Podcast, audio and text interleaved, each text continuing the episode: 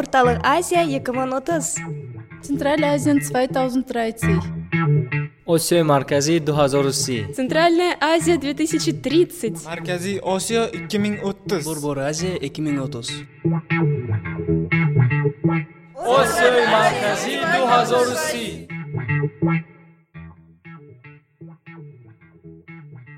Hallo liebe Hörerinnen und Hörer. Heute geht es um ein großes Problem in unserem Land und besonders in Osch, Korruption. Natürlich haben viele Länder diese Krankheit, aber in Osch ist sie besonders schwer. Wenn wir uns um die Zukunft unseres Landes kümmern möchten, dann müssen wir dieses Thema behandeln. Alle wissen, dass Korruption schlecht ist, aber trotzdem ist für alle Bestechung ein Teil des Alltags. Über Korruption erzählen die Leute meistens ungern, aber in Osch gibt es Menschen, die das Problem optimistisch sehen. Ich lebe seit sechs Jahren in Osch. In Osch ist die Korruption durchschnittlich groß. Zum Beispiel, wenn ein Student an der Universität schlecht studiert, dann muss er Geld geben. Die Lehrer nehmen dann das Geld und geben eine gute Note.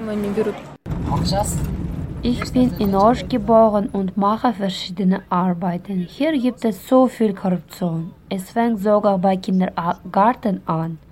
Ohne Geld wird dein Kind nicht im Kindergarten aufgenommen. Aber ich glaube, bis 2030 werden die Menschen klüger und vielleicht über das Leben nach dem Tod denken. Korruption gibt es zum Beispiel an den Orten, an denen man viel warten muss.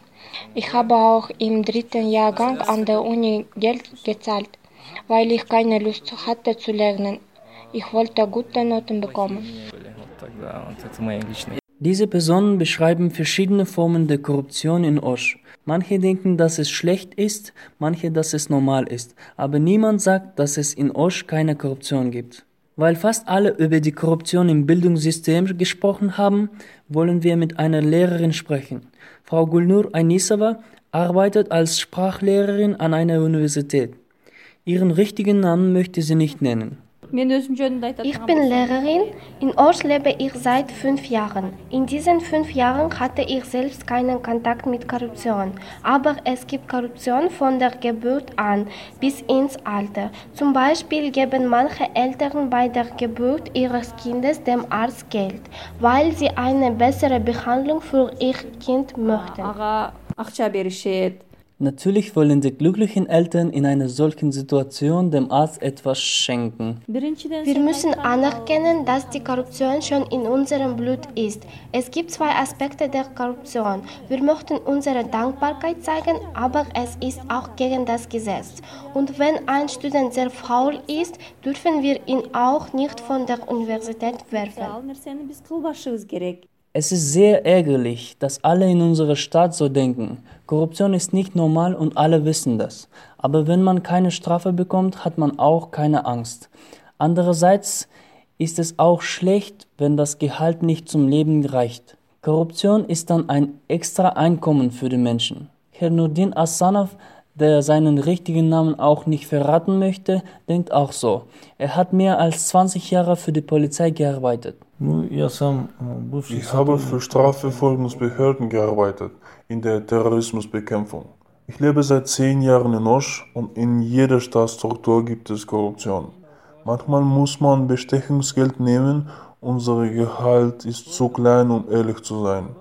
Manchmal macht man das, um an leichtes Geld zu kommen, Heute aber ist die Korruption auf dem höchsten Niveau und es wird auch bis 2030 so bleiben. Frau Ainisova ist da optimistischer. Die Korruption wird auch bis 2030 bleiben, aber weniger als heute, weil die Jugend jetzt klüger ist und ihre Angelegenheiten selbst regeln kann. Sie werden allmählich fleißiger, deshalb denke ich, dass es weniger Korruption geben wird. Wir haben gelernt, dass nicht die Entwicklung von der Korruption abhängt, sondern umgekehrt. Wenn der Staat sich entwickelt und reicher wird, dann wird es immer weniger Korruption geben. Wir werden ein Bewusstsein dafür entwickeln, dass Korruption schlecht ist. Die Jugend ist unsere Zukunft und sie hat ein Interesse daran, dass die Korruption verschwindet.